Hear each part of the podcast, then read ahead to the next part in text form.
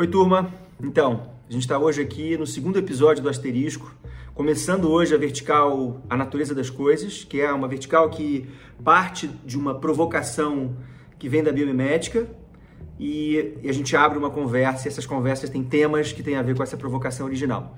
O meu papo hoje foi com o Edgar Gouveia Júnior, que é um cara que eu conheci há pouco tempo, uma figura que me impressionou muito, e, e o papo foi em cima do trabalho dele ele simplesmente, ele é um cara, um arquiteto formado em arquitetura, que tem pós-graduação em, games cooperativos, e ele desenvolveu uma metodologia que é, aplica gincanas com jovens no Brasil todo, na verdade no mundo. Ele tem é, operações fora do Brasil para transformar a realidade.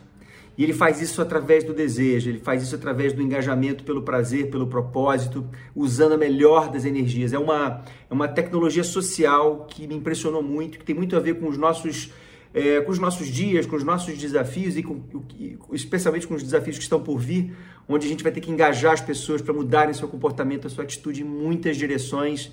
E ele faz isso de um jeito muito especial. Confere aí. Então, Edgar, Fala, prazer te receber aqui, cara. Muito bom, muito bom. Esse papo hoje é um papo sobre engajamento, né? Oba. Como eu comentei com você, essa vertical é uma vertical que do asterisco, da plataforma asterisco, que, que traz sempre uma provocação de uma inspiração que vem da natureza e a gente então vai conversar a partir dessa inspiração. E eu te convidei para essa conversa porque eu achei que, que primeiro o teu trabalho me impressionou muito e porque tem muito a ver com, com, com, princípios que estão na minha própria formação, coisas que eu acredito lá da minha origem como estudante de design, acreditando que você sempre faz, cria soluções com e nunca para, tem que ter envolvimento e tem que ter um engajamento é, de qualidade, né? esse engajamento verdadeiramente orgânico, que é o engajamento que vem pelo desejo. Então, é, a minha provocação serão né, imagens né, e contar um pouquinho dessa história de como a natureza engaja pelo desejo e aí depois a gente conversa. Porque me parece que, que dá para dizer que o, ponto central do teu trabalho é o engajamento, né? Faz sentido isso? Todo sentido do mundo. É exatamente esse. Ah, na verdade vem, vem desse sonho de que se a gente quiser fazer grandes mudanças e, e rápido, tem que ser pela sociedade civil, tem que ser pela, pela humanidade, pelo bando, né? pelo poder que, que o coletivo tem. Ah, você pode delegar esse poder para o síndico, para o diretor do DA, para o pai, chefe de família, para o governo, para os milionários. Mas se você quiser fazer mudanças radicais, rápidas né, e necessárias e que atendam todo mundo, tem que ser pela sociedade civil. É, é o poder do carnaval, da festa junina, da gincana. Então, isso assim, é nós, é, é, é, é todo mundo junto fazendo, que aí fica democrático. Aí, aí, todo mundo junto cuida de todo mundo. Né? Quando começa a ficar meio setorizado, cada um vai querendo cuidar dos seus ou do seu. Né? Então tem que ser esse efeito uhum. né? de sociedade. E aí a qualidade, do, a qualidade do convite é muito importante. Ou seja, que tipo de convite você faz se você quer engajar todo mundo, né? Sim. E aí vem muito, acho que... Ah, bom, aí bom, vai, vamos lá. Você vai explorar, né? Vai, vai você. Puxa aí. Deixa, deixa eu te mostrar aqui um pouquinho essas imagens. Eu vou compartilhar minha tela aqui agora. E, e aí a gente vai conversando em cima. Isso faz parte de, de, palestras que eu tenho feito, foi uma pesquisa que eu fiz recente. A gente tem uma, uma área na Tátil de biomimética, tem uma bióloga que trabalha no meu time. E, e, e a luz, até muito antes do, do, do, momento corona, eu, eu já entendi que a gente vai precisar mudar muitos comportamentos. E essa imagem, até uma imagem que estava na apresentação antes, que mais do que nunca ela faz sentido hoje. Imagina se a gente vai poder viver de novo essa situação que é tão comum no transporte público no mundo todo. Mas mais do que isso, né, assim, o, que eu, o que eu acredito é que a gente vem usando uma estratégia para engajar as pessoas, especialmente quando o tema são causas, que é pouco efetiva. Então eu falo muito da questão da causa ambiental e eu costumo é, brincar um pouco que esse é o tipo de, de, de, solução, e nada contra, mas assim, eu costumo chamar de soluções ecochatas. Né? Fico pensando na tadinho desse cachorrinho aí, tristinho, nessa caixa de embalagem de leite. E eu acho que essa, esse tipo de, de expressão, esse tipo de convite, porque não deixa de ser um convite para participar de um determinado tema, ele, ele acaba sendo muito restritivo, ele fica muito num lugar hippie, num lugar verde, que eu não acredito que tenha a força necessária para poder engajar a quantidade de pessoas que a gente precisa engajar. Aí quando a gente está falando de causas ambientais, a gente mostra a tartaruga com plástico na boca, ou esse tipo de imagem, ou quando você está falando de devastação das florestas, é, essa, é esse tipo de energia que você traz ou do consumo, da geração de lixo. Né? Tem toda essa coisa, então não dirigir e falar no celular ao mesmo tempo. Causas diversas usam estratégias é, que puxam, que levam, que tentam engajar as pessoas pelo medo, pela culpa. Eu costumo chamar um pouco de ecoterrorismo. E aí, a minha pergunta, e foi de verdade uma pergunta, eu fui olhar para a natureza, que é sempre o que eu faço, né? quando eu tenho uma dúvida conceitual, filosófica, eu, eu, eu vou olhar para a natureza para entender como é que ela agiria numa situação semelhante ou como ela já faz, que tipos de atitudes a natureza é, é, tem, opera, que tem a ver com a minha necessidade, com a minha curiosidade, com a minha demanda. E aí eu fui ver quais são as estratégias que a natureza usa para engajar as suas audiências porque eu posso dizer que esse inseto, quando está chegando nessa flor, é uma audiência, é um cliente, né? é, um, é, uma, é um stakeholder, né? de alguma forma. E a natureza faz isso de uma maneira muito interessante. Então, quando eu olho para esse morango, por exemplo, ele é um morango que está dizendo o seguinte: não me comam, porque ele não tá, a semente não está pronta para germinar. Então, a informação que ele quer dar é afastar a sua audiência. E aí ele está duro, ele está verde, ele tá, o verde ajuda a confundir ele com o fundo, que de um modo geral é verde. Ele tem cica, ele não tem sabor e não tem aroma. Mas quando a semente está pronta para germinar e aí ele quer realmente engajar a audiência, ele faz isso, ó. Ele fica vermelho, cheiroso, macio, doce. Qualquer fruta amadurecendo tem essa lógica. Ou quando a gente olha para, por exemplo, para essa flor se abrindo, isso é uma super estratégia de engajamento muito efetiva que engaja pássaros, insetos, né, clientes que vão lá e se lambuzam no, no, no pólen da flor cumprem esse objetivo que a Flor tem, que é exatamente fazer esse convite para que esses clientes, essa audiência possa espalhar a sua informação genética através do, do pólen. É, e ao mesmo tempo dar em troca para esse cliente, para essa audiência, o néctar, que é alimento, que a abelha faz o mel. E, e, é muito sofisticado, porque cada uma dessas estruturas né, de engajamento conhecem profundamente o seu cliente, a sua audiência. Então essa flor que é polinizada por morcegos, ela só abre à noite e ela é muito cheirosa.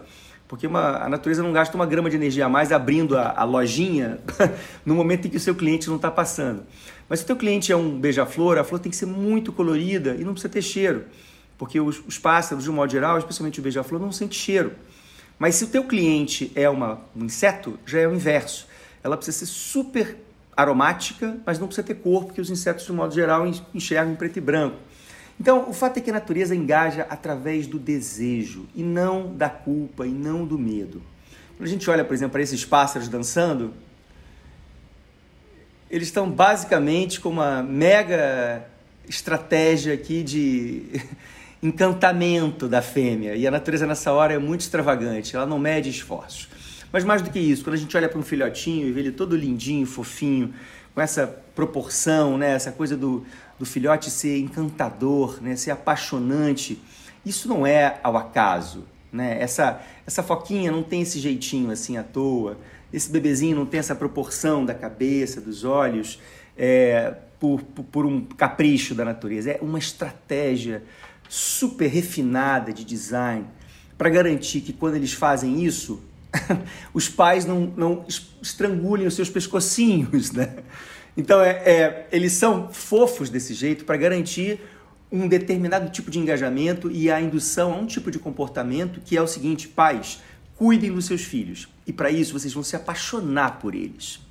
Então, é um pouco essa ideia central, né? assim, a ideia de que a natureza engaja pelo desejo, e eu chamo esse do verdadeiro engajamento orgânico, aquele que que não precisa ser forçado, aquele que encanta a, audiência e faz com que ela tenha determinados comportamentos super é, é, é, é adequados à intenção de quem está convidando. No caso da natureza, né, nesses exemplos que eu dei.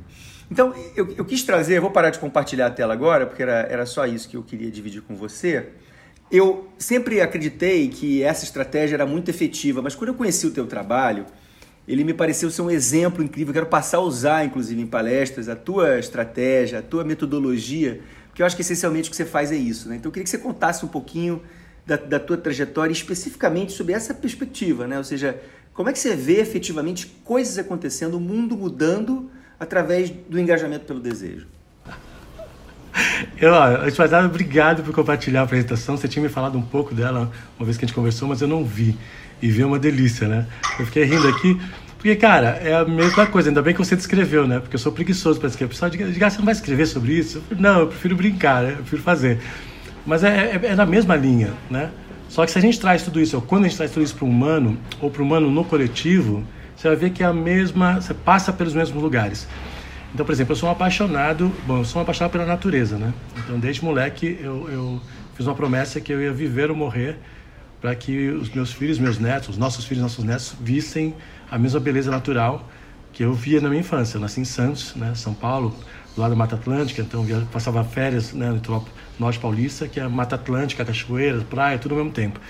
Então, quando eu, quando eu soube desde criança que o ser humano estava acabando com tudo isso, eu falei, cara, não, não pode, né? O que a gente vai fazer? E como eu tinha muito pouca habilidade, eu cheguei a pensar seriamente, falei assim, tá, eu vou imitar um gás, né? Venenoso assim que vai matar todos os humanos. É o único jeito de salvar o planeta é matar. Porque eu assisti em detalhes né, aquele mundo animal, um monte de programas que mostrava que o ser humano estava acabando com aquilo. Então eu pensei, vou criar um gás assim, indolor, não queria que ninguém sofresse. Mas assim acaba com tudo, fica só eu e os animais do planeta Terra. Né? É mais ou menos o Covid né, do passado. Assim. Mas eu, não, mas eu não tinha essa habilidade de, ser, de matar as pessoas, eu não tinha essa, essa propensão, sorte dos seres humanos. Então eu falei, cara, tem que ser uma, uma outra saída. Então eu comecei a prestar atenção no ser humano. Por, por sorte, comecei a ver em que situações, eu tinha muito medo né, do, do humano que detonava tudo isso, mas tinha situações que eu via que o ser humano era maravilhoso. Né? E comecei a me chamar, a chamar a atenção. Pera um pouquinho, então não é aquilo que eu estava imaginando. Tem situações que a gente se comporta, sabe, incrivelmente bem, assim, como a própria natureza, como flores da natureza. Por exemplo, a primeira vez que eu notei foi quando a gente está em volta da fogueira, né? Nós, seres humanos, adoramos fazer um grupinho de quem é parecido com a gente, né? Chega na escola, no trabalho, você se tem os seus. E se alguém se aproxima, né? Você dá sempre aquela leiturinha assim para ver se pertence, né? Se é nerd ou se é moderno. Você dá aquela, só uma letrinha rápida, não precisa falar nada e fecha o ciclo. E eu vi assim, peraí, por que as pessoas automaticamente... Não precisa ninguém olhar para a cara um do outro, não é que teve uma permissão coletiva. Tava alguma coisa natural ali, que todos os corpos se ajeitavam automaticamente, sem ninguém falar, vamos um espaço aí para alguém. Não entrava, entrava outro também entrava. E podia ser negro, branco, gordo, feio, pobre, não, não importava, cabe, né? A outra coisa que me chama muita atenção é que, é, que para mim é um milagre é o carnaval. Né? Quando eu era criança, quase não tinha negros em capa de revista, negro de novela só só empregada doméstica. Quando tinha no máximo, eu lembro a primeira vez que vi um cara de terno, um negro de terno na novela, bonitão, ele era motorista, era motorista da, da Tona Carreiro. Né? Eu falei, sabe, não tinha isso. Agora, uma vez por ano, uma vez por ano, todas as capas de revista, todos os noticiários de jornal apareciam corpos e imagens e rostos e roupas negras, que é o carnaval, né? E tudo, de repente, aquelas pessoas mais miseráveis do Brasil, né, das favelas mais, faziam o espetáculo mais luxuoso do mundo. E não foi, não era uma vez nem duas, foi todos os anos. Eu, eu, e assim, não é que é mais luxuoso, tipo capoeira, Muma Meu Boi. Não, os, os, os, os artistas de Hollywood vinham para cá, e vêm, né? Príncipe Charles, a Princesa de Mônaco. Então, é uma coisa assim, que o mundo inteiro olhava para isso, e quem fazia o espetáculo, né? não tem escola de samba Leblon, Unidos do Leblon, né? Se tem, não, não ganha o carnaval, entendeu? Nem Copacabana. De onde vem esse pessoal que dá um show pro mundo inteiro e de organização, né? ah, porque o pessoal não se organiza, o pessoal não planeja. E onde está aquele planejamento que faz uma orquestra de 300 pessoas, 500 pessoas, né? ritmada e tocando, caminhando ainda, né? Nessas coisas, eu como moleque, como adolescente, eu prestava atenção, né? Quase ninguém na minha idade prestava atenção nisso. Mas para mim era, eu falei, o que está acontecendo aqui, né? Até que finalmente eu vivi a gincana.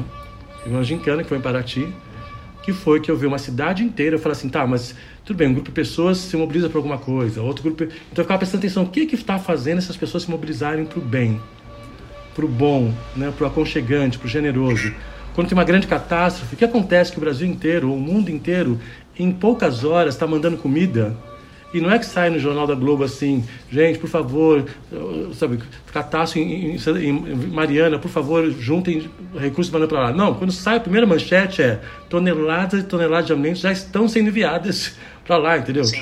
Então, assim, o que, que, é isso que a pessoa se auto-organiza tão rápido no Brasil? Quando houve uma notícia, de repente já está indo comida e não precisa ninguém ficar, as ONGs organizarem o governo organizar, né?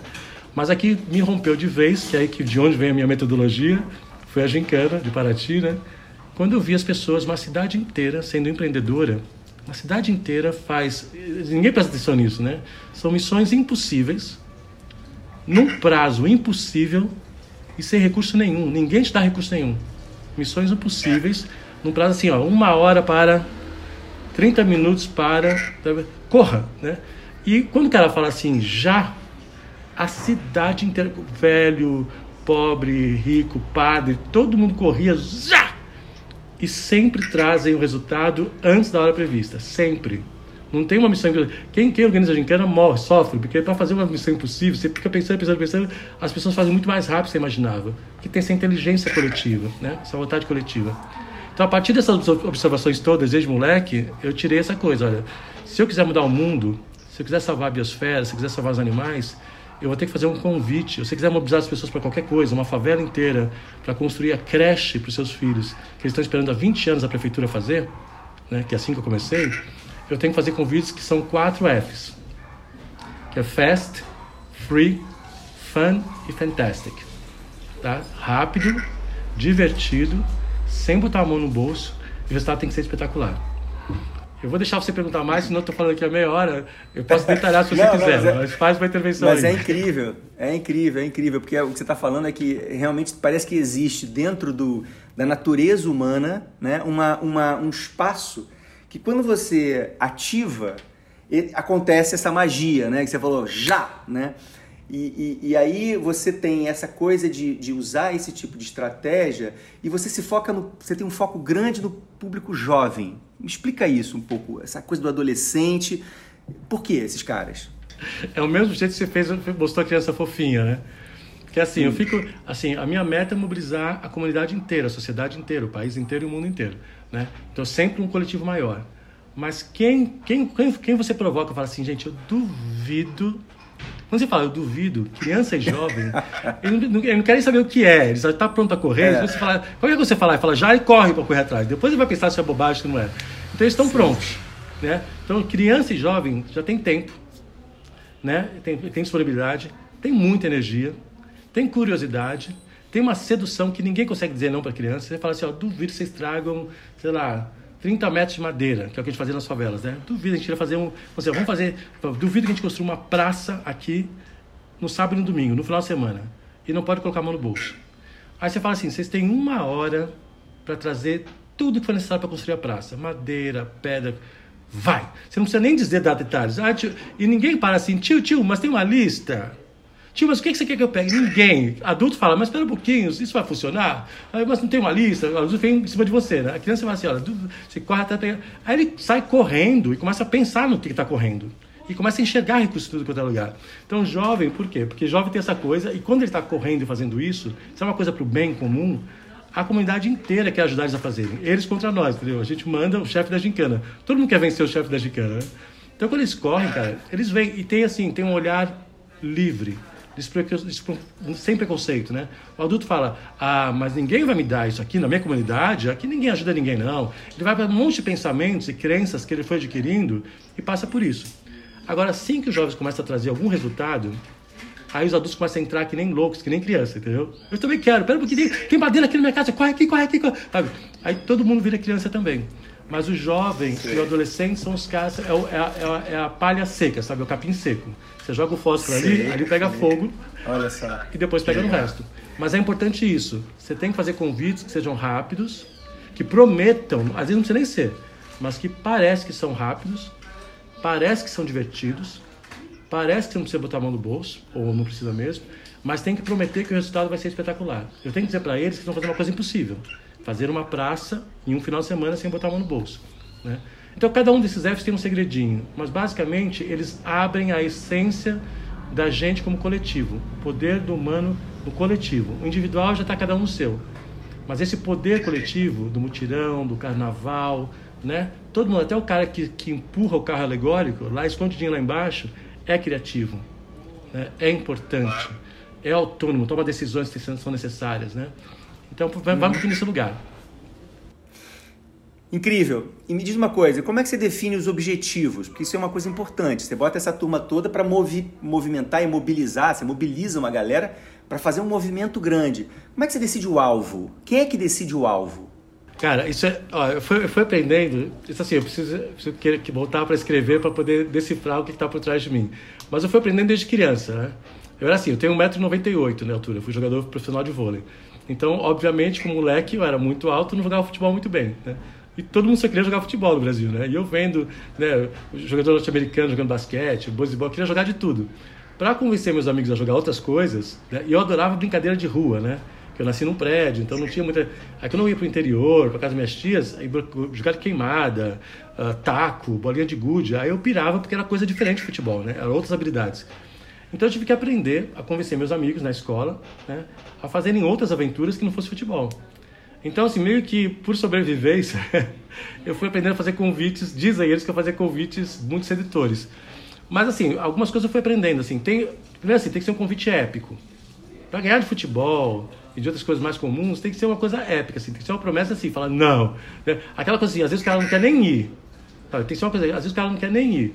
Mas se ele não for, ele fala, cara, se eu não for e for legal, eu não vou me perdoar. Né? E jovem tem disso, criança jovem tem disso, né? Então, por exemplo, eu sempre exagero um pouco. É, por exemplo, sei lá, se, se, se, se for falar assim, ó, tem que vamos numa favela. A gente começou a fazer esse, essa, eu comecei a me divertir mais nessas gincanas, porque eu queria mudar o mundo, então eu comecei a ir pra favela. Falei, cara, não é possível que essas mães tenham que trabalhar e tranquem os filhos em casa, desesperadas com quem sabe o que vai acontecer com eles, medo com eles, para voltar à noite, elas não, tem, não pegam luz, porque não tem uma praça, porque não, não tem uma creche aqui, porque, porque, o governo não fez uma creche, porque não deu tempo. E estão esperando há 20 anos uma creche. Falei, cara, não, pode, não posso esperar ter que organizar essa comunidade, fazer assembleia, treinar os caras, para depois, daqui a 3, 10, 10 anos, eles conseguirem ter um político que sai de lá e, traz, e traga a creche. Falei, cara, esses caras são os melhores pedreiros que tem no mercado. Os mestres de obras moram aqui, os carpinteiros moram aqui, os pedreiros. Por que eles não fazem, né? Aí tá eu tudo lá. Vou, vou, provocar. Mas já sabia. Se eu, se eu falar assim, vamos construir a creche dos seus filhos, sei lá, Edgar, sabe que é o governo, tinha que fazer isso, porque o empresário tem que vir. Né? Se eu chamar uma pessoa para um trabalho, nem eu vou, entendeu? Você, ah, aquela coisa, vai indo que eu já vou, né? Porque eu já trabalho, todo mundo trabalha muito. Todo mundo está cansado, é. todo mundo está dizendo, mais, mais uma agenda, não. Agora, se eu falo gincana, é só para você falar gincana. Eu falar multi, mágico. né? Eu falo assim, eu falo, ou falar assim, eu duvido. Quando eu falo, é, é, é, eu tô, não estou exagerando, é isso mesmo. Eu duvido que a gente faz uma praça num final de semana. A gente tem sábado e domingo. Aí ninguém já começa a pensar no momento que ele era criança, esse desafio. Eu faço essas caras de, de criança também. Né? As pessoas, assim, não é que todo mundo vem correndo, mas em qualquer missão impossível que você dê para o ser humano, você tem um grupo de ser humano, sempre 15%, não importa o que você faz, se você fizer aquela cara assim, ó, eu duvido, 15% sai correndo para fazer. Aquelas pessoas assim, me dê alguma coisa diferente, porque esse mundo é chato, eu quero me dar o um desafio, entendeu? Sai você, e só precisa de 15% para sair na frente. Quando esse 15% sai para frente e, e, o primeiro passo é legal e dá certo, 50% já. Cara, não é viagem, porque 50% fica. Né, você 15% sai correndo, e 60% fica olhando.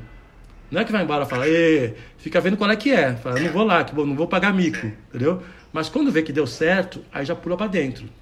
Aí fica 15% parado lá atrás, né? Que vai sempre dizer não. Então eu esqueço os 15%. Ele vai ver dar certo e falar, ah, mas não ficou tão bom também assim, não ficou uma praça é, perfeita. É, mas tudo bem, tudo bem. Mas tudo bem. Não precisa de todo mundo. Não, e na próxima eles Perfeito. vêm também. Mas você me falou uma coisa que eu achei bem interessante, que é essa coisa de, de, de tentar identificar para o briefing, né, ou para esse, esse desafio, qual é o sonho das pessoas do próprio local. Fala um pouquinho disso. Tá.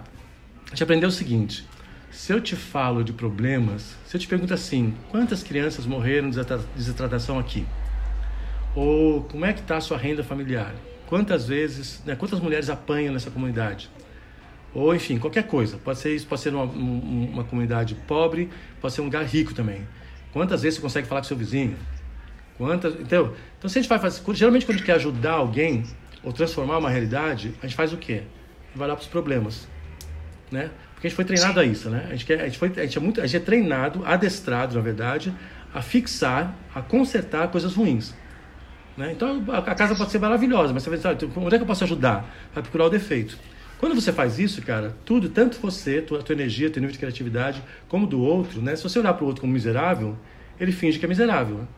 Você vai para o mendigo, né? Se aproxima do mendigo e fala, é, né?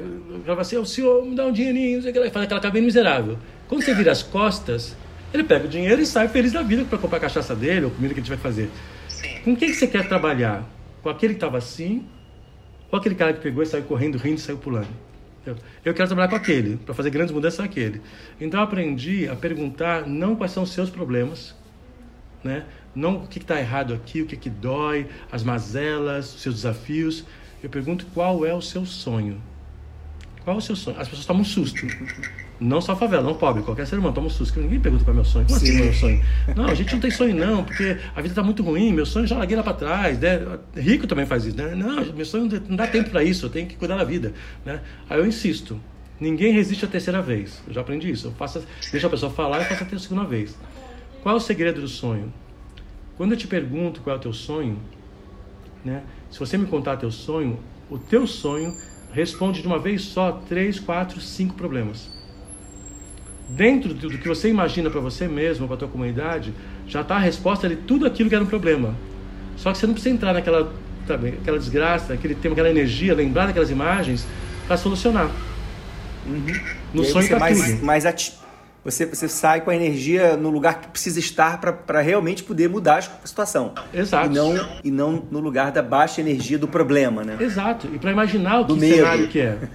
E para imaginar que cenário é. é esse, né? Quando eu falo sonho, você já pinta a tua comunidade, automaticamente, sem precisar passar por pesquisa, né? ah, teria flores e teria, não sei, espaço para as crianças brincarem, os, senhores poderiam saber, coisas que ele nem sabe mais que é um problema, que ele não pode pegar para ele. Meu problema sou eu e minha família. Mas quando é sonho, o sonho é sempre, sempre coletivo. Às vezes a pessoa fala assim, ah, mas você não tem medo de perguntar para eles e falar assim, eu quero um carro? Né? Tem uma favela que o pessoal quer um carro. Foi comigo assim, nunca aconteceu. Pode ser que alguém vai lá e vai falar um sonho.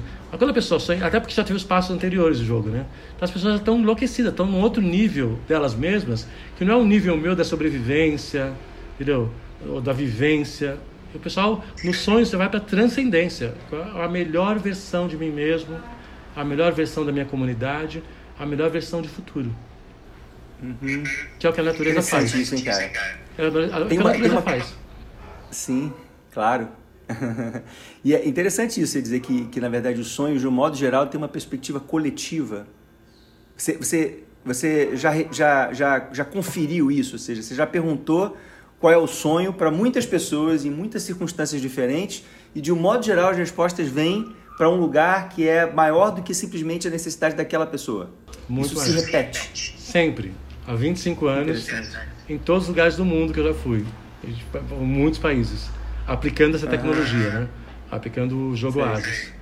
Então, que assim, legal. tem gente que tem medo, né? Eu nunca tive, a gente começou assim tendo fé. Mas, claro que passa pelos passos, se eu chego só perguntando isso, talvez a pessoa fique assim, ah, eu quero pagar. Às vezes o sonho é pagar a minha, minha cesta básica, alimento hum. meus filhos. Mas como tem os primeiros passos, são seis passos, né? A metodologia. O primeiro passo é esse olhar de abundância. A gente chega num lugar, a primeira missão é mapeie a beleza né? A primeira missão que leva para um time vai jogar gincana, que é o jogo Oasis. Então vamos para a favela, tá. né? ou para qualquer lugar, que é um campo de refugiados, e fala o seguinte: ó, vocês têm uma hora para trazer três manifestações de beleza e três manifestações de abundância. Nesse lugar horroroso aqui, sabe? Aquela coisa, aquela favela fedida, aquela. Então o pessoal olha para nossa cara assim, mas como assim? Aqui é horroroso, precisamos ajudar eles. Eu falei, tá correndo tempo, entendeu? Aí aqueles que você, aqueles que você já correm, entendeu? E, vão, e acham. Sei. Acham jardins maravilhosos. Às vezes vai numa casa que é feita de papelão, de madeira, madeirite, e chega lá aquela mulher que tem um jardim maravilhoso, com latinhas, latinha de milho, Sei. latinha de ervilha, e que é aquelas 11 horas, samambaia, que ela trouxe da casa da, da, da patroa e cresce melhor na casa dela. Esses são jardins incríveis. Né? Uma vez encontraram é. um moleque de 12 anos de idade que desenhou o quarto dele inteiro, é um barraco. Ele pintou de hum. cal o teto e as paredes todas e desenhava lápis porque não tinha papel para desenhar, né? Não podia gastar. Você Precisava as paredes de desenhos grafite maravilhosos. Você fala assim, cara, parece um, uma catedral, né? Então são essas coisas que sempre Coisa. tem, né? E que você tem que chamar, esses, achar essas pepitas, né? Essas, essas brasas, que chamam de brasas na comunidade. E quando você vai fazer tá, esse um é o primeiro passo. Hã? Esse é o básico. Esse é o primeiro passo. Tá. É, o olhar é abundância. Fala dos outros. Você quer todos? Tá bom. Ah, eu quero, cara, porque isso é tão legal, é tão, é tão o que eu aprendi, cara, que você sempre tem que chegar num lugar e não, e não entender que esse lugar é um lugar de carência, e sim de abundância. E o nosso papel, acima de tudo, é catalisar essa, essa potência, né? essa abundância que existe, que me, as próprias pessoas não, não reconhecem, né? Esse é um olhar que tem muito a ver com design, tem muito a ver com design thinking isso, sabe? E tem muito a ver com o jeito que a natureza opera. Mas segue aí. Segundo. Preciso estudar. Bom, a gente chama, a gente chama de seis passos. É o olhar, o afeto, uh, o sonho, o cuidado, o milagre, a celebração e o último, na verdade, tem mais um sétimo, que é a, a, a reevolução. Vou tentar falar rapidinho, vou tentar não, vou falar rapidinho cada um tá. deles, que depois tem, tem fonte para você dar uma olhada também, que o Elas fez muito filme para isso. Então, o primeiro, esse olhar, é você transformar o teu olhar de escassez, de consertar, de achar o erro, para olhar de abundância. Então, você procura beleza, as belezas e as abundâncias. O que, que tem muito aqui? O que está sobrando aqui? Né? Tem que ser abundância, não é o que tem, é o que tem abundante. Aí o pessoal acha tudo. Perfeito. Segundo passo, depois você viu isso, você viu aquele jardim maravilhoso, viu um monte de passarinhos, uma gaiola, ou viu alguém que faz um trabalho de madeira incrível, faz, constrói barcos, né? Na segunda etapa, você vai lá achar as histórias por trás dessa beleza. Tá? Uhum. Quem, quem são as pessoas que produziram aquela beleza? Então, a gente, a gente não fala pessoa, fala as histórias. O que está por trás dessa beleza? Que, de onde veio aquilo? Aí saem correndo também, tem mais uma hora para você entrevistar essas pessoas. Ô, dona, qual é o seu nome? Dona Maria. Maria, que jardim é esse? A minha mãe tem jardim maravilhoso lá no meu prédio, Morumbi, mas a samambaia dela não é assim. Ela imagina, filho, que bobagem. Que ela... Aí você aperta ela para contar a história e fala, ó, quer saber? É que é uma geração, viu? Minha avó era assim, minha mãe também era assim, nós é. tudo uma mão Aí começa a contar histórias. Essas histórias Lindo. apresentam verdadeiros campeões para você. Que ninguém pergunta para as pessoas de onde vem isso. Aquele cara que, que faz aqueles barcos, ele fazia barcos gigantes no Nordeste e sabe dobrar madeira como ninguém. E aquilo, quando ele veio para cá, nada serviu, ele virou outra coisa aqui cozinheiro, entendeu? Mas ele sabe essa arte que vinha de gerações da família dele, né? Ou plantar e assim vai. Então, quando você vai perguntar essas histórias, vem histórias incríveis e aí acontece um milagre. Aí o pessoal fala, cara, isso aqui não é uma favela não. Isso aqui não são miseráveis não. Entendeu? É como se é como é como se o carnaval se revelasse, sabe? Você vê a abundância e vê que aquela mudança não é sem querer que não é, não é ao caso, as pessoas fazem aquilo mesmo, entendeu? Tem gente fazendo Não é à toa. E muita sabedoria, e muita sabedoria Muito de gerações. Bom. Então, quem for lá para ajudar, é, a gente chama, chama assim uma, uma universidade para ir, uma empresa para ir, não, uma escola para ir fazer fazer esse jogo, essa gincana, né, de transformar a realidade.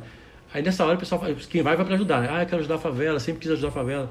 Chega nesse segundo passo, o pessoal fala, cara, eu quero morar aqui. Isso aqui é muito melhor que a minha escola, a universidade. Né? Aí vai para o terceiro passo.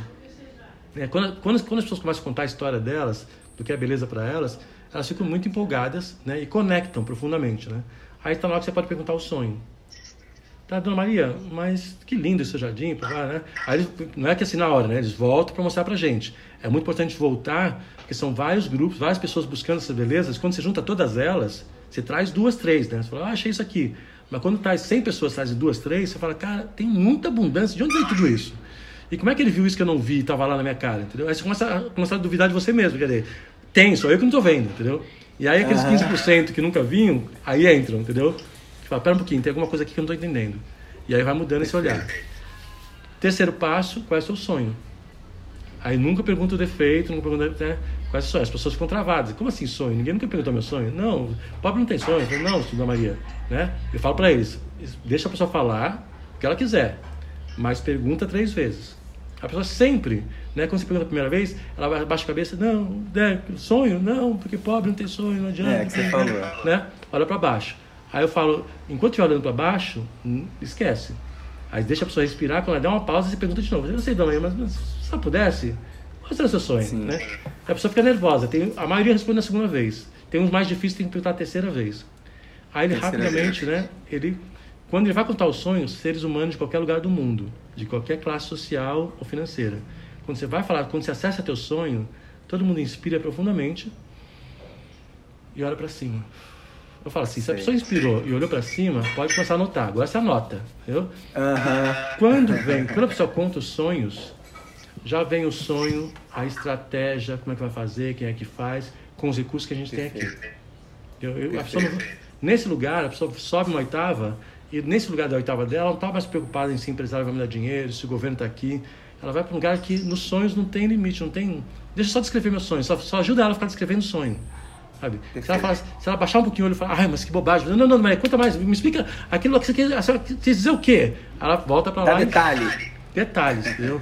É a, flor nas minúcias, da natureza. Aí a natureza Perfeito. humana desabrocha. Ela vai contar cada detalhe. Como tem um amarelinho aqui, depois no meio tem roxo, a pétala vai ser desse jeito, vai ter umas dobrinhas assim fofinhas, o olhinho vai ser brilhante. Então aí, aí todo mundo se apaixona. Qualquer um que ouviu o sonho dele ou dela se apaixona. Aí a gente vai para a parte do cuidado. o quarto etapa. Uhum. Cuidado assim, como é que a gente vai fazer? Aí você traz a cabeça, a engenharia. Como é que eu vou fazer isso acontecer?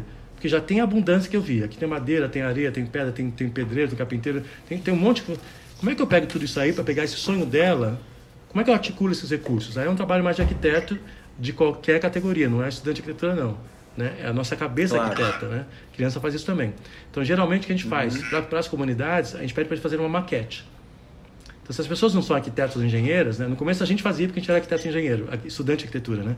Depois a gente falou, cara, se nossa teoria que qualquer um pode fazer isso, vamos nós fazer isso, né?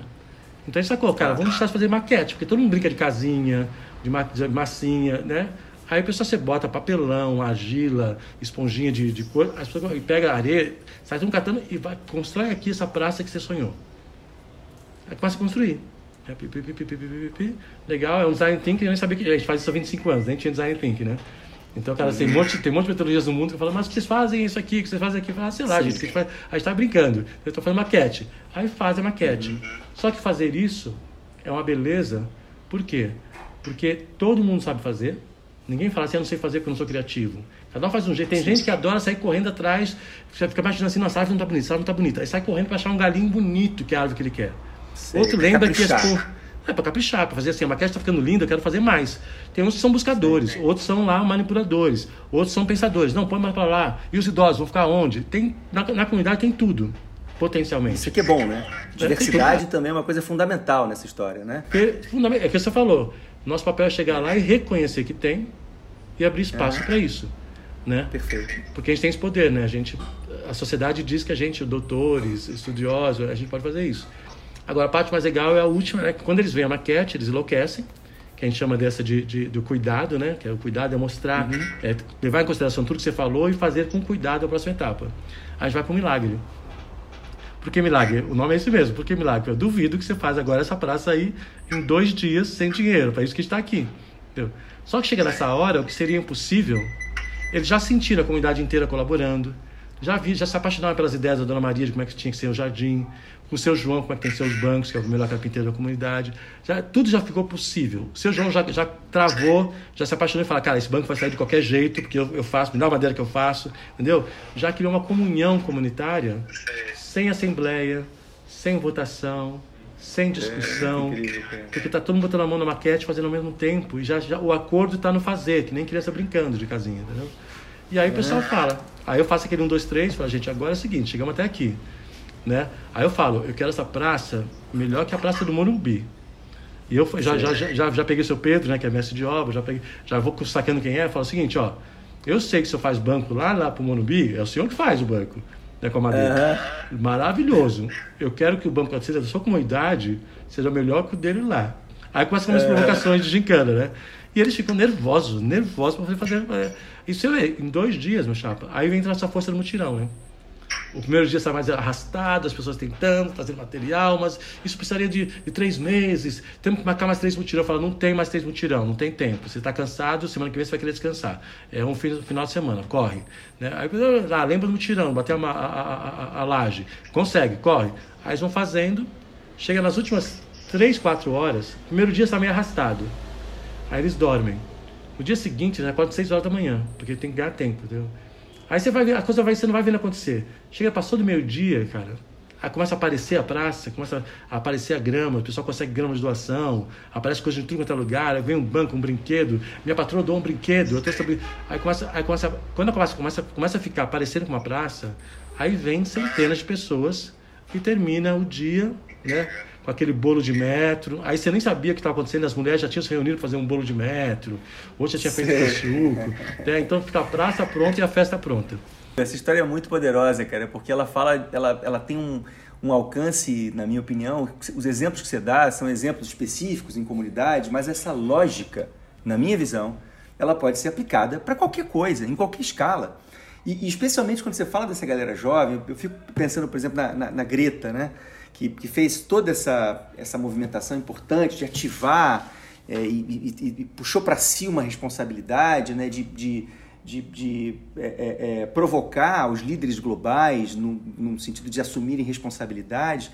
Mas eu fico imaginando a potência desses jovens se eles tivessem, além de se é, é, é, de, promovendo esse levante contra o status quo, se eles estivessem agindo, né? Você tinha que conhecer a Greta, porque de uma certa maneira a força dela e a sua força, os lugares de potência né, de vocês dois juntos, é, eu acho que poderia ser absolutamente revolucionário, né?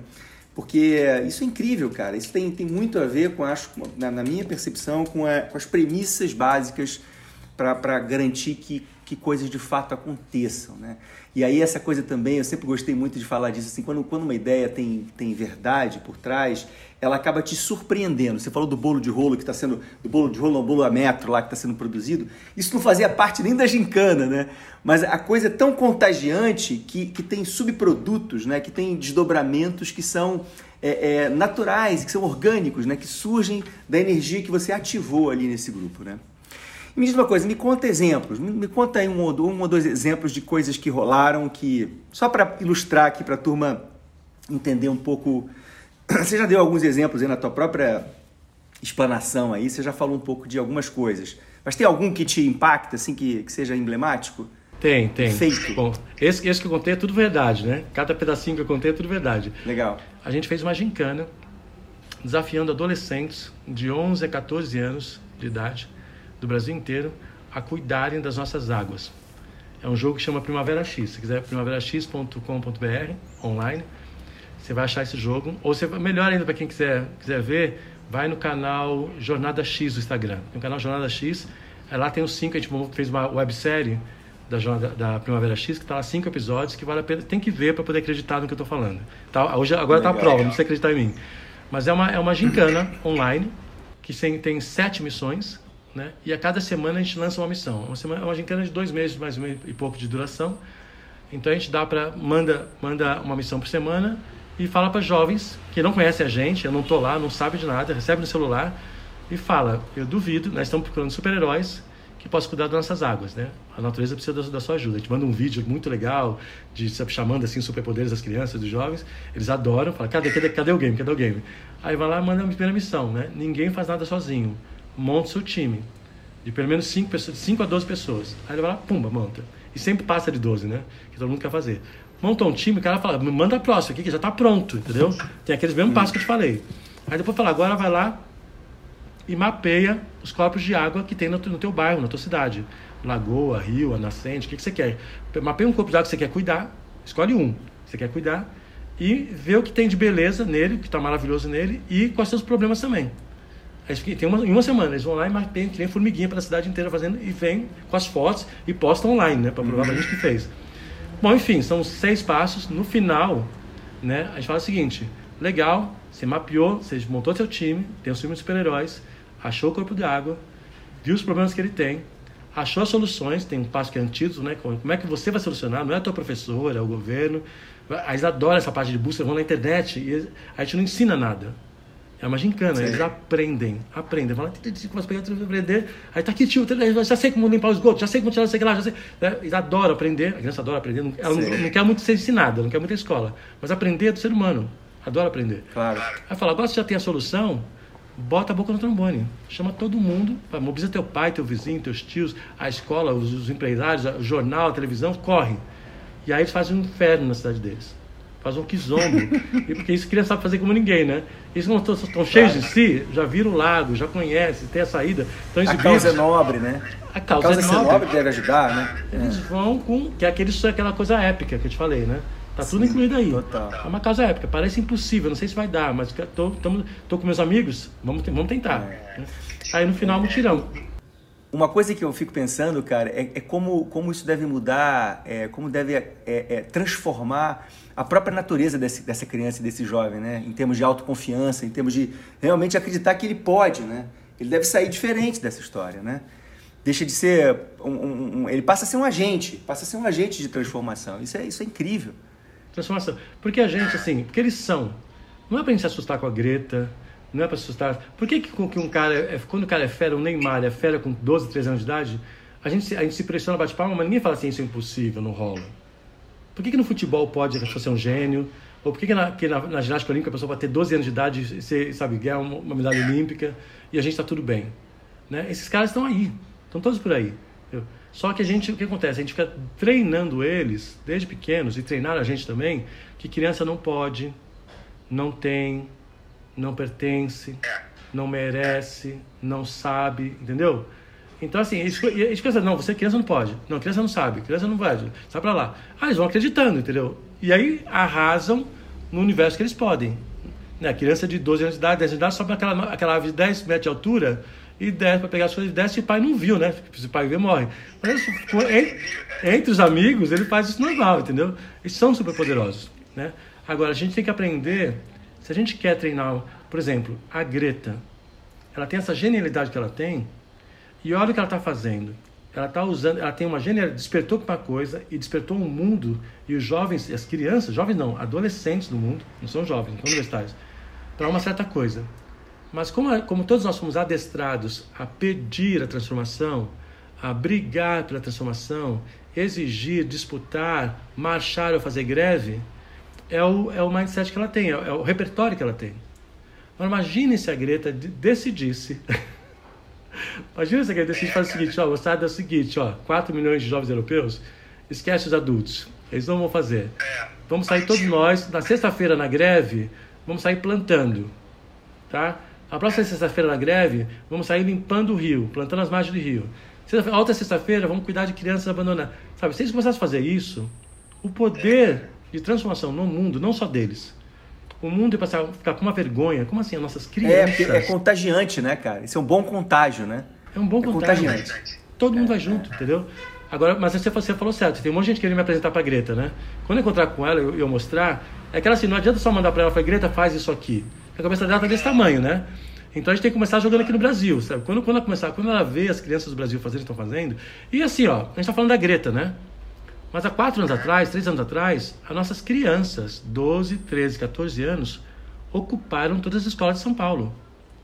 Porque elas queriam uma melhor educação. É um bando, só elas, não foi nem o movimento jovem que fez isso. Foram as crianças que fizeram, ocuparam foram fazendo. Adolescentes. Né? As crianças norte-americanas foram milhões e milhões em todas as capitais para marchar contra o armamento, né? contra a porte de arma. Estão morrendo. Adolescentes, não foram universitários nem colegiais, adolescentes. Né? Ou também foram os primeiros a ocupar o Stand Rock, no Canadá. Ninguém fala sobre isso também, né? Foram os índios que ocuparam, né? E quem foi ajudar eles foram os adolescentes dos Estados Unidos inteiros, largaram menor de idade e foram acampar em volta e criaram um cerco de proteção para eles. Então, alguma coisa está acontecendo com esses jovens e adolescentes no mundo que a gente não está enxergando, a gente está vendo o que acontece no, no Waze, Airbnb, na tecnologia, né? Que são moleques que estão fazendo tudo isso. Mas esses moleques estão vindo para muito mais. Estão vindo para muito mais e a gente não está vendo, né? Mas tem que ajudar eles a mudar esse mindset. E me diz uma coisa, cara, e essa encrenca que a gente está vivendo agora, Covid, parando o mundo, é, botando a flor da pele a, a desigualdade, a, a, problemas crônicos que a gente vem empurrando há, há séculos, o que, que você está pensando, cara? Me, me, conta aí um pouco o que você está pensando para esse momento. Claro que eu tenho, nesse momento que eu, que eu brilho. é nesse momento que eu brilho. Ou que bota as pessoas para brilhar, né? Quer dizer, não sou eu não, mas tem que fazer. É esse momento que eu provoco as pessoas, que eu mais gosto. É para isso que eu venho preparando a vida, a vida inteira, né? Ah, tem duas visões. Uma é uma visão que, que, que não é nada romântica, as pessoas acham que é romântico, mas não é nada romântico, que é essa emoção de chegar a chorar mesmo, quando eu vejo os canais de Veneza transparentes, cristalinos, com água marinha, com golfinhos e peixinhos voltando, né, assim, 15 dias depois que a gente ficou parado. Então isso mexe comigo porque eu, eu queria ver esse jardim, a terra sendo jardim. Então essa ideia, esse SUS, claro que no começo da pandemia eu fiquei desesperado como todo mundo, as pessoas, as pessoas, as pessoas, mas aí poder ter esse olhar que a gente tem que ter, né? Sair desse antropocentrismo, né? É nós, é nós, é nós. Mas olhar assim, a natureza, cara, tá muito bem, muito feliz. Né? Se você olhar para o céu, para os rios, para as praias, está sendo muito bom. E se é bom para a natureza, é bom para a gente. Né? Tá, o ar está ficando bom para todos nós. Né? A, a, a floresta está crescendo para todos nós. Então, essa recuperação, para mim, esse susto de entender que meus maiores medos de infância, né? tem esse lado assim, que é esse lado que eu nem te contei, né? Quando eu era moleque, a partir dos 9 anos de idade, 12 anos de idade, eu, eu, eu inventei que eu não era humano, né? Então, o meu jeito de sobreviver, sabe, ser humano, gente, vamos, vamos, vamos combinar, vocês são terríveis, né? Ser humano, vocês, às vezes vocês são legais, mas às vezes vocês são cão. Então, eu não queria me identificar com isso. Eu só voltei a ser humano com 16 anos de idade. E meu grande medo, é, por causa do voleibol me resgatou. Mas meu grande medo, meu terror, que era até hoje, até bem pouco tempo, é o nosso poder de destruir, destruir essa biosfera. Não o planeta, a gente não tem poder de destruir o planeta, mas destruir a biosfera. Então, minha, minha grande. Todos esses meus games é quando, quando a gente constrói a comunidade, quando constrói esse mutirão, esse senso, aquele, aquele bando fica muito generoso. Fica muito, é muito comovente, sabe assim? Isso tem se expressa na Copa do Mundo, né? né? Você, tem, você vê futebol, não tem esporte, tem mais briga de futebol, quebra-pau em torcida. Na Copa do Mundo não tem uma briga. Então essa coisa que eu também, então tem essa beleza que quando a gente se junta e pega e, e alcança coletivamente, nós somos seres gregários, né? A gente pensa que a gente é individual, mas não é tão individual assim, né? A gente é único, mas não é individual. Então quando a gente acessa isso, a gente vira flor, a gente volta para o equilíbrio normal da natureza, fica generoso, quer ajudar o outro, quer repartir o pão, né? Quer ficar calmo, quer ficar mais junto, mais silencioso, quer tocar uma música. Então isso é muito importante. Eu tô quase me perdendo a pergunta que você me fez, eu vou voltar para ela. Às vezes o que você está fazendo mais. nesse momento de Covid? Ah, agora. Estou te falando que assim, eu estou feliz, por um lado, de que a natureza me mostrou que ela se cuida muito bem, eu não preciso cuidar dela. Se a natureza quiser, ela dá um espirro, como ela deu agora, e deixa o mundo inteiro dentro de casa quieto. Sim. Ah, todo mundo de castigo, assim. A natureza sabe, né? Tem gente que fala assim, ah, você está viajando, Edgar, pode ser... é muito romantismo. No começo eu até achei que era, mas assim, é tão, é tão preciso, tão detalhado, ela está fazendo essa flor que você mostrou, né? Valeu a pesquisa. Ela fez a gente, cara, ela não matou, assim, se você não sair de casa, fica, não vai morrer.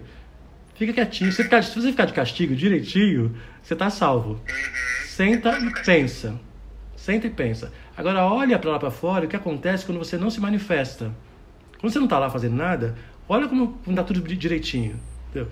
Então a gente vai ter que ficar quietinho, observando. E mais, volta para casa e olha para os teus filhos. Olha como ele cresce, olha como ele fala. Olha o que acontece com o professor. Imagina o professor no lugar dele, do seu lugar, o professor sofre. O professor não deveria ganhar mais. Então é uma aula de sociologia, é uma aula de economia, é uma aula de, que a gente está tendo que sentar quietinho e fazer. Então esse lado eu adoro. Né? Então isso eu estou só comemorando. Tem um outro lado que para mim sempre é uma oportunidade. A gente, quando tudo está bem, a gente volta e acha que, que a gente é o único e, e sozinho, né? A gente é individualista, né? Que quem é o melhor da, o melhor da sala, quem ganha mais dinheiro, quem é melhor... Quando tem esses, esses momentos, a gente sabe que ou a gente dá as mãos ou não dá os países, as sociedades, os bairros que mais deram mão, né, para ir, para ir pra, com isso tem que se juntar. E a gente não sabe isso. A escola não ensinou, a família esqueceu de ensinar, nossa avós ensinavam, mas os pais não ensinaram mais, a gente também não ensina mais, a gente sabe o que é isso. A gente pegou a cultura do se, se salva, porque senão você fica para trás, é melhor você ganhar seu dinheiro. Mais competição do que, do que cooperação. Exatamente. Agora, a gente tem outra oportunidade, e aí eu assim, fez, tô aprontando duas coisas. Essa que você quer que eu conte? Duas coisas. Uma foi uma foi que é um momento precioso para a gente entender, parar essa besteira de que nossas crianças, nossos jovens não sabem, não têm, não podem, blá, blá, blá. Como é que a gente consegue todo mundo usar Facebook, Waze, Instagram e não se dá, ou computador Apple e não se dá conta que esses moleques fizeram isso com 17 anos de idade? 18, 19, 25 no máximo. Essas pessoas que a gente acha que não estão prontas, precisa estudar, esse discurso todo, esses moleques inventaram coisas que não estão na universidade. E não estava no começo deles. Não estava na cabeça da gente. Como é que o cara inventa um Airbnb, inventa, fica o maior hotel do mundo, a maior empresa de hospedagem do mundo e não tem um hotel? E vale mais, vale mais que Hyatt. Então a gente tá também. Tá, já estão acontecendo coisas que você pesquisa muito bem, que eu sei, coisas que são, já são de, de três oitavas para cima, e a gente não dá, não se, não, sabe, já são outras tecnologias que já são para o mundo que dá conta, que pode ser sustentável, a gente não vê porque a gente traz para o meio de mercado de novo. Ah, quanto isso vale? Dá aqui as ações, eu quero comprar você, eu quero... Volta para o mindset anterior e não deixa os moleques irem, entendeu? Aí pega o Zuckerberg, traz para o mercado, fica bilionário aqui e para de, para de criar. O cara fica querendo ganhar dinheiro, porque ele está criando outras coisas. Muito... Então agora, é, assim, é uma oportunidade incrível falar o seguinte, olha, ninguém se deu conta, ninguém se deu conta de que esses moleques de 13, que estão inventando cura para câncer, né? De 13 a 29 anos de idade, são 50 e 3% da humanidade. Metade da humanidade tem menos de 29 anos de idade. Ponto. No Brasil são 46%, tá? 46,3%. Tá? São jovens. Todos esses caras, a grande maioria desses caras, tem computador na mão e são nativos digitais. Eles, para eles se organizarem à distância, só pelo celular, é tão normal. A gente não consegue, a gente tem que ficar se vendo, sentando de volta na mesa. Não, vamos lá, vamos reunir. Eles, cara, não. A realidade virtual é tão real, o mais real do que a esquina. A gente era na esquina, na praça, na praia, no país não precisa. Esses caras são super digitalizados, têm uma mente de outro lugar, eles, eles se agregam, eles querem várias tribos, eles querem aceitar todas as tribos, querem todos os gêneros e tudo mais. Esses caras são parados em casa, trancados em casa, não estão na universidade, não estão na escola, estão aborrecidos, estão com o celular na mão, são os mais criativos e ninguém lembrou de chamar eles para o combate. Ninguém lembrou, são, são os nossos maiores soldados, mais criativos, com a cabeça, a cabeça fora da caixa, entendeu? Soluções diferentes. Aí então nossos, governos batendo a cabeça. Aí eu não tive dúvida. Enquanto os governos estão batendo a cabeça, as universidades estão batendo a cabeça, eu falei para eles, gente, eu duvido, né? Nós temos uma população brasileira gigante, né? Então eu desafio, desafio os jovens brasileiros a pensar em soluções. Um game, a gente criou um game também online, um antivírus X. Né? Quem quiser ver, está no jornadax. Uh, jornadax, arroba jornadax oficial no Instagram jornadax.com.br no site. Então a gente criou um game que chama Antivírus X, fez um chamado, sempre faz um chamado, um vídeo legal, apelativo. Depois são seis, seis passinhos, tem que ser simples. Seis passinhos, monta seu time, faz uma pesquisa do que, que, que, é essa coisa. Mesma lógica. Tem que ser simples, porque o jogo é das pessoas, não é, não é o jogo não é a gente que faz. O jogo é ser humano entre ele. Cara, legal, vamos, corre, corre agora vai, entendeu? Regra simples, vai e ajude a solucionar problemas de famílias brasileiras. O resultado final do jogo, você e teu time, é ajudar um bar numa quebrada que tá, o cara acabou, você não ganha dinheiro aquele dia e não alimenta a família aquele dia. Então ajuda um mecânico na quebrada, uma senhora que faz brigadeiro, né? sempre com a tua rede de contato, não é o teu time. Montou um time legal, já sabe o que vai fazer, escolheu a pessoa que você quer ajudar, vai lá e fala assim, ó, tem a dona Severina que ela faz brigadeiro, não está podendo sair para fazer brigadeiro nem para comprar material para fazer brigadeiro. Mas vamos comprar brigadeiro para ela de quatro meses antecipado. Depois que, que acabar, tudo acabar, ela vem para gente. Aí pega a tua, tua, tua, família classe média, teus amigos, né? Ou mesmo que seja classe baixa, cada um dá 10 centavos para pá, manda o dinheiro para ela, né? Pro cartão de crédito, pro banco dela. Ela alimenta a família dela, os filhos dela direitinho. E depois de quatro meses, ela vai te servir brigadeiro tamanho duplo de agradecimento. Entendeu? Então perceber assim que a gente dentro de casa, né? As, as pessoas que os moleques estão te perturbando dentro de casa, você podia botar eles para salvar o mundo, entendeu?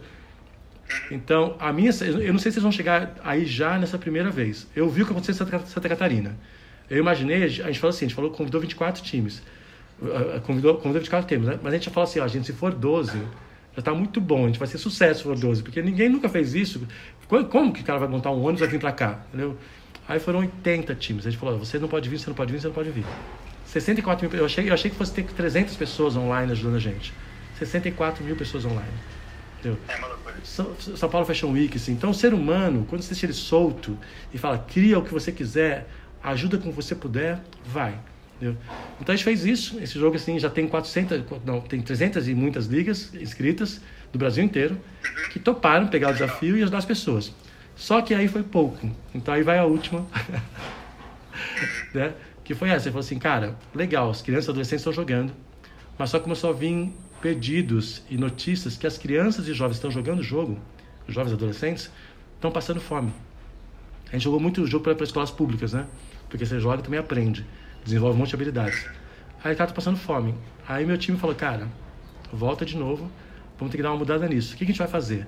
Estão passando fome agora e tá todos, todos os prognósticos é que depois que passar o Covid, sair para sair a rua, vai ter um, um, desemprego gigante, as pessoas vão continuar passando fome. Sim. E todo mundo está dando dinheiro agora, talvez não queira dar mais dinheiro depois. Ah, já dei meu dinheiro, já fiz a minha parte, né? Se vira. Então a gente fez agora, então faz o seguinte, vamos chamar tudo de volta. Então a gente falou assim, não vamos chamar só os adolescentes e as crianças. Vamos chamar a juventude brasileira inteira. Então o próximo uhum. desafio que a gente está lançando semana que vem é um desafio de 10 por 10. Né? A gente vai ter que mobilizar o desafio é, vamos desafiar a juventude brasileira a se unir e juntar 10 milhões de jovens. Ele vai ter que, em um mês, juntar 10 milhões de jovens para alimentar Uau. 10 milhões de famílias no Brasil. Uou. Brasileiro, brasileiro ajuda brasileiro.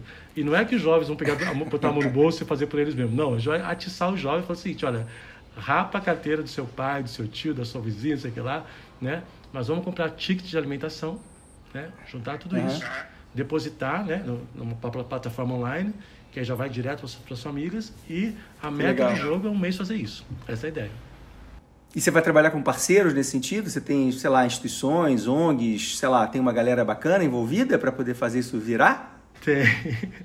tem. Convidei um monte de gente. Assim, os primeiros que eu fui convidar são os escoteiros do Brasil. Ah, e provocamos eles para poder entrar nessa. Aí, assim, a gente foi montando um plano, assim, eu sou bom de game, então montei, eu montei a gincana. Mas aí a gente tem um parceiro incrível, né, que, que não é parceiro que eu sou parte, que é a União BR, né? Começou aquele movimento no Rio, União Rio de Janeiro, criaram a União Brasil, que é, que é essencial porque eles estão no Brasil inteiro, os estados todos, e podem receber todos os alimentos e distribuir para as pessoas que mais precisam. Então eles já toparam, os escoteiros do Brasil toparam, eles já toparam. Aí eu falei, agora a gente tem que fazer a parte mágica, né? Porque todo movimento jovem tem que fazer uma coisa bem mágica. Aí eu falei, cara, vamos chamar os influencers jovens. Então, a gente já convidou o pessoal da Omelete, que é o que reúne todos os nerds do Brasil, né? Total, então, Comic Con. quadrinhos, papá. E eu falei para ela, chama os nerds, né? Chama a tribo dos nerds, e eles adoraram. Eles já estavam organizando um festival, que ser agora, vai ser agora dia 25 de maio, no final do mês. Então eles estavam fazendo um festival, eu falei, cara, já bota no desafio. Né? Então o que eu pedi para eles, falei assim, olha, mas é assim, não vai só você, já ia arrecadar dinheiro para poder dar para a campanha da fome. Eu falei, não, vamos botar um, dois, três aí, né? um, dois, três e já aí, vamos fazer, vamos fazer isso ficar épico. Uhum. Eu falei, você topa desafiar uma outra tribo jovem, né? Para ver quem é que arrecada mais? O brasileiro adora isso, né? Aliás, o ser humano adora isso, né? Total. Então eu falei, é. Aí eu falei assim, os escoteiros têm contato, contato com a Loki. E eu já estou conversando com ele faz um bom tempo. Eu falei assim, ah, provoca ele, vê se ele topa fazer a tribo dos técnicos versus a tribo dos nerds, né? Então são festivais Sei. virtuais, festivais virtuais que jogam que assim, um jogando com o outro. Então assim, e tem mais um monte de parceiros, tem uma rede gigante. Inclusive, você que eu, que eu te desafiei, te pedi, né? Mas eu sei que você está todo lotado. Eu pedi pra vocês, falei, cara, Tátil, vem cá, tudo bem, bonito, lindo, as Olimpíadas, são maravilhosos, Natura, Nestlé. Eu quero ver o Covid, cara. Agora, agora é hora de ser campeão, né? As Olimpíadas do Covid. Tamo dentro, cara, tamo dentro. Como assim? Vamos nessa. Você, tu, a gente ajuda, cara. É, claro, vamos nessa. vamos ajudar, a gente faz a identidade para você dessa história, porque Não, a causa é mais, mais nobre impossível. E, e acho que pode ser uma coisa legal também, que é, eu tenho um irmão que é um youtuber famoso aí, Jelly Clash, que tem 4 milhões de inscritos no canal dele. Nossa. E acho que pode ser muito legal se ele tem que falar com ele, mas acho que ele vai topar, já posso te antecipar que ele vai topar. Se ele puder até participar da criação dessa identidade, moleque desenha pra caramba, tem 23 anos, super influente no meio dessa turma. Então pode ser muito legal, ele pode ajudar a divulgar fortemente a história e, e pode até participar da criação da própria identidade, que seria uma, uma coisa a mais, assim, um detalhe a mais. Nossa! É maneiro, cara. Ah, Muito bom, é, cara. Mas é ritmo gincana, hein? Até o final da semana tem que estar pronto. Pois é, cara. Esse é o, esse é o novo ritmo é. planetário, né? Assim, as coisas precisam ser resolvidas rapidamente. Ritmo COVID, é, vamos nessa, vamos, vamos fazer acontecer.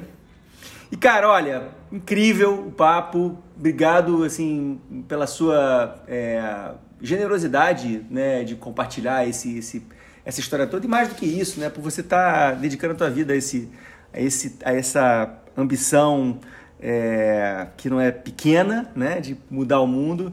E, e você está desenvolvendo realmente uma lógica, uma metodologia que eu concordo, assim, em todos os níveis. Foi assim que eu aprendi a fazer design na minha juventude como estudante e acho que, que tem aí um espaço para que isso para que isso possa realmente ganhar uma escala ainda muito maior, porque não faltam desafios é, importantes, criativos. No fundo, são sempre desafios criativos pela frente, especialmente nesse novo momento. E não tem a menor dúvida que essa energia dos jovens, agora, né, esse dado de que 53% da população planetária está nessa faixa. Então, se a gente puder ativar esses caras a partir do desejo, com convites que sejam, que provoquem, que estimulem e que, que especialmente gerem esse, essa, que quando eles chegam do outro lado, autoconfiança e capacidade, percepção de capacidade de transformação do mundo e da realidade. Isso é incrível, cara, isso é incrível. Então, super parabéns, obrigado pela conversa. E vamos seguir juntos aí, cara. Vamos fazer identidade agora nessa história vamos, aí. Vamos, que eu quero botar. Ah, bom, já conheço vocês, né, cara? Porque uma coisa assim, a parte de, de lábia eu tenho para mobilizar. Mas quando vem um material bonito, às vezes o pessoal quer assim, que faz só porque é bonito, né? Só assim, não ajuda nada, faz tudo, né? É, só, é, aí, é o desejo, cara. Quero, né? É o desejo. É o desejo. Então, estou muito feliz, muito feliz. Vamos nessa. E, e fecho, fecho com esse convite, assim. Acho que você tem toda a razão. E meu sonho é muito maior do que só isso, né? A gente, eu gosto, eu gosto sempre de fazer aquele, convite assim, pelo desejo, né? E se construir o um mundo dos nossos sonhos pudesse ser rápido, pudesse ser divertido e a gente não precisasse colocar a mão no bolso? É um convite para o prazer, né? Quando a gente fala em mudar é, o mundo, a gente pensa é em sacrifício, sacerdócio, claro. horror, dor, né? Total. Não, não, não, não. Se pudesse ser com a energia do carnaval, da gincana, é, festa junina. Incrível, né? né? Ninguém fica de fora. Incrível. E a gente vai precisar cada vez mais disso. A gente vai chegar lá, vai ser bom. Muito bom, muito bom, Edgar. Valeu, camarada. Valeu, muito obrigado. Tchau, tchau. Foi lindo. Vamos falando. Vamos.